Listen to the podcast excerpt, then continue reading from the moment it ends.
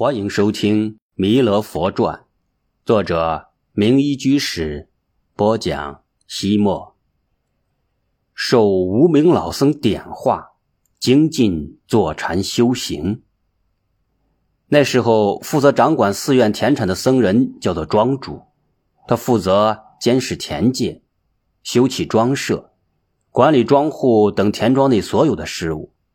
天华寺的土地就在寺院的附近。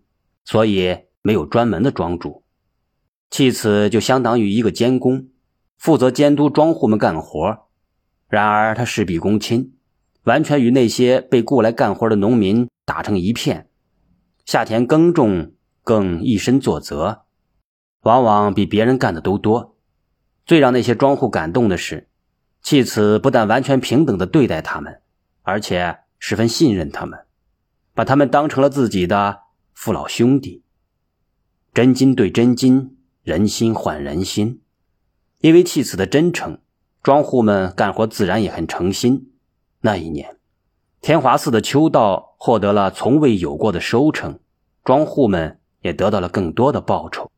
收秋之后，农事告一段落，弃子回到了寺里。禅宗从百丈怀海祖师开始，一直是农禅并重。僧人农忙时种田，农闲时参禅。每年收秋之后，禅林便举办禅修法会。大部分僧人住进禅堂，专心静坐参禅。然而，弃此在农闲时分也没有资格进禅堂打坐修行。谁让他出家时日尚短，且没有受戒呢？做外户去吧。方丈云清说。外护就是要全力护持在禅堂精进修行、可期取证的禅人们，保障他们饭在碗里、茶到杯中，心无旁骛，专一用功。于是弃此刚刚放下地里的农活，又拿起了寺里的杂活。那天，弃此到镇子里去采购黄豆，直到傍晚才回来。他一进山门，就感到有些异样。那些沙弥行者一看到他，都忍不住捂着嘴偷偷乐，也不知他们究竟在笑什么。用过晚饭之后，他在回自己蜗居的工居棚时，不时发现有人悄悄地跟在他身后，好像有什么稀罕可看似的。弃此心地纯真，毫不在意。当他推开房门，一只脚刚刚踏进去，整个人却被一阵奇臭无比的气味推了出来。那臭味十分的奇异，要多恶心有多恶心，似乎能入骨三分。弃此被熏得胃里翻江倒海，不禁呕吐起来。而他的身后爆发出了一阵压抑很久的笑声。那几个顽皮的小沙弥终于看到了预想之中的场面。原来这天中午，天华寺来了一位手持禅杖、肩背一只口袋的流浪僧人。他似乎老的没了年龄，衣衫褴褛，满脸污垢，浑身疮痂，上下散发着一种难以形容的恶臭。人们距离他三丈远，就被熏得难以呼吸，只想呕吐。因此，路上人人见了他都捂着鼻子躲得远远的。流浪老僧旁若无人，自顾自地走进了课堂。只可一见他这般模样，差点背过气去。出去，出去，出去，快出去！老僧却纹丝不动，并且振振有词地说道：“十方丛林，十方住，十方僧人住十方。天华寺是十方丛林，应该容留天下僧人挂单。为何你要赶老僧出去？”知客一时语塞，吭哧半天才说：“天华寺虽是十方丛林，但正在举行坐禅法会。”这期间来打坐的禅僧特别多，已经没有了床位，暂时止单了。所以老师傅，请你到其他地方借住去吧。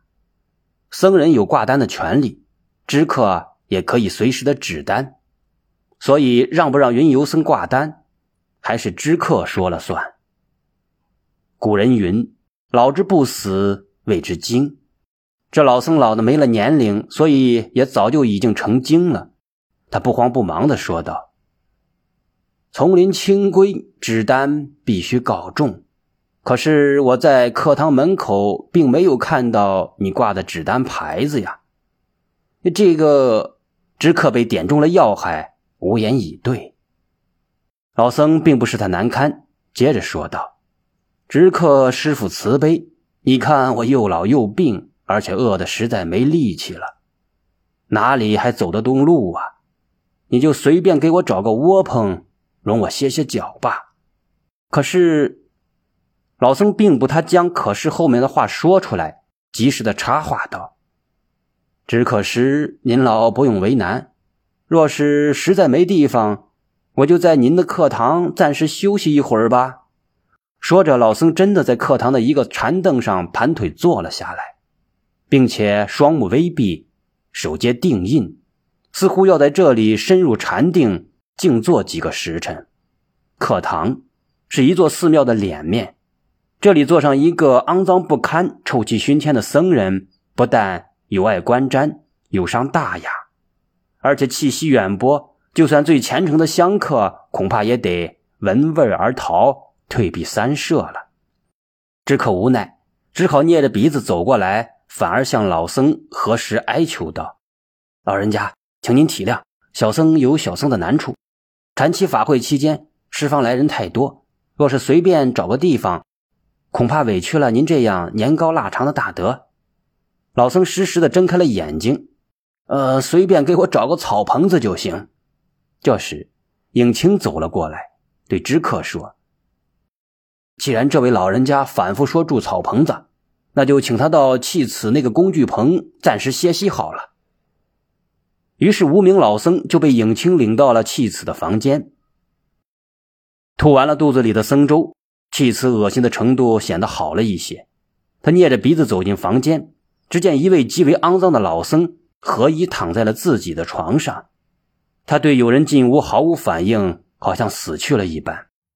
气此有些担心，问道：“老师傅，您怎么了？是不是病了？要不要我给您请郎中？”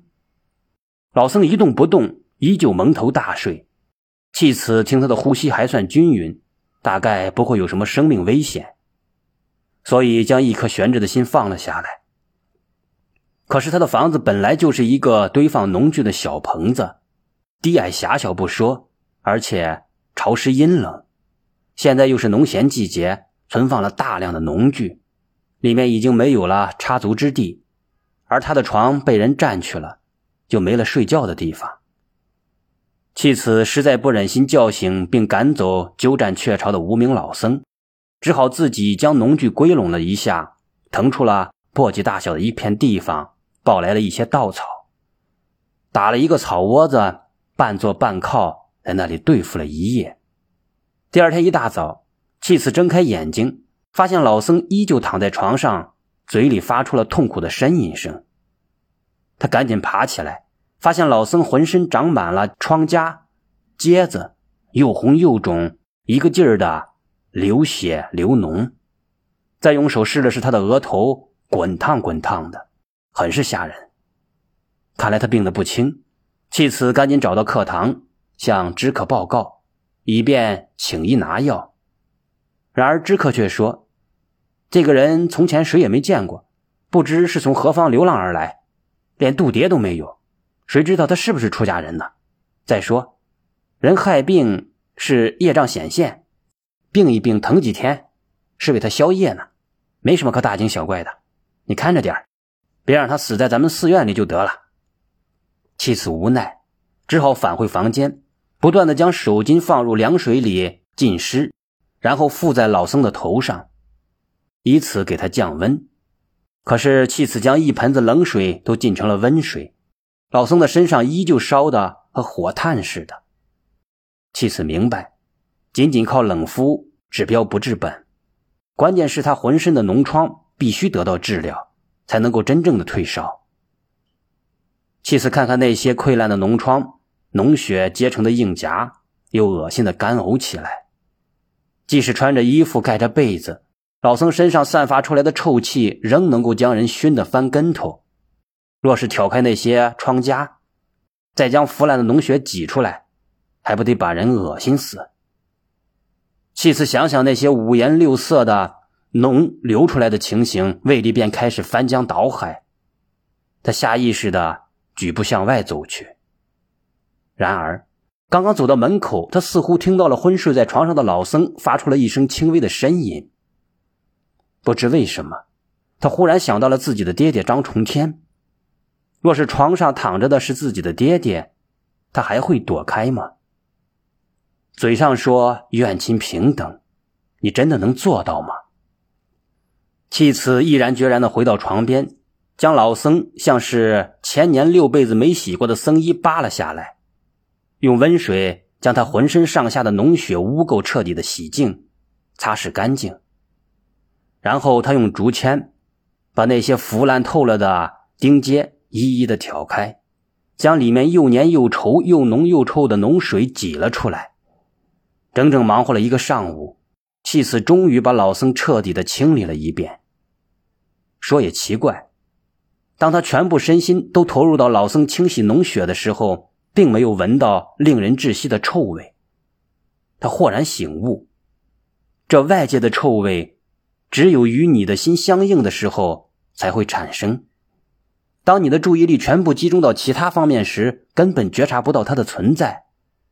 由此可知。因为心生，才有种种的法生。只要心灭，不起分别，种种引发、种种引发你心理变化的因素便无法存在。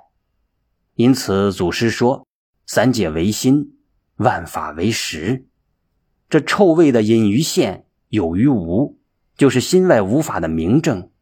所以古人云：“万法皆有心起，无需外求。”弃此领悟到了万法由心生，心外无法的境界。从此不用再向他人寻求什么佛法、禅药之类的东西了，一切都在自己的心性中。仅仅清除了老僧身上的脓血还不成，必须给他涂抹上专门治疗钉疮的药膏才能够痊愈。但是弃子是个沙弥，要持金钱戒，也就是说。不但不能够存分文的私房钱，而且连手处摸金钱都不允许。所以他无钱给老僧买药。弃子想到了那些与自己相厚的庄户们，便抽空下山，请他们想想办法。庄户们都是穷人，也无力拿出银子帮弃此买药。不过穷人有穷的办法，他们祖传着一种丹方。用一种当地产的草药，能够治疗钉疮，且十分有效。这种草药虽然灵验，但加工方法却十分的独特。要将它放进嘴里嚼烂，用唾液调和成药泥，然后涂抹在疮上。于是弃此就变成了一头牛，一头咀嚼干草的牛。然而，他若真是一头牛就好了。老牛嚼起干草来，满口生津。要多快乐有多快乐，而弃子却痛苦万分。刚嚼一两口还好，可是老僧身上长满了钉疮，需要大量的药泥涂抹。弃子嚼啊嚼，只嚼得口干舌燥，嗓子冒烟，好像全身的水分都被干干的草药给吸收了，以至于嘴唇开裂，嘴角出血。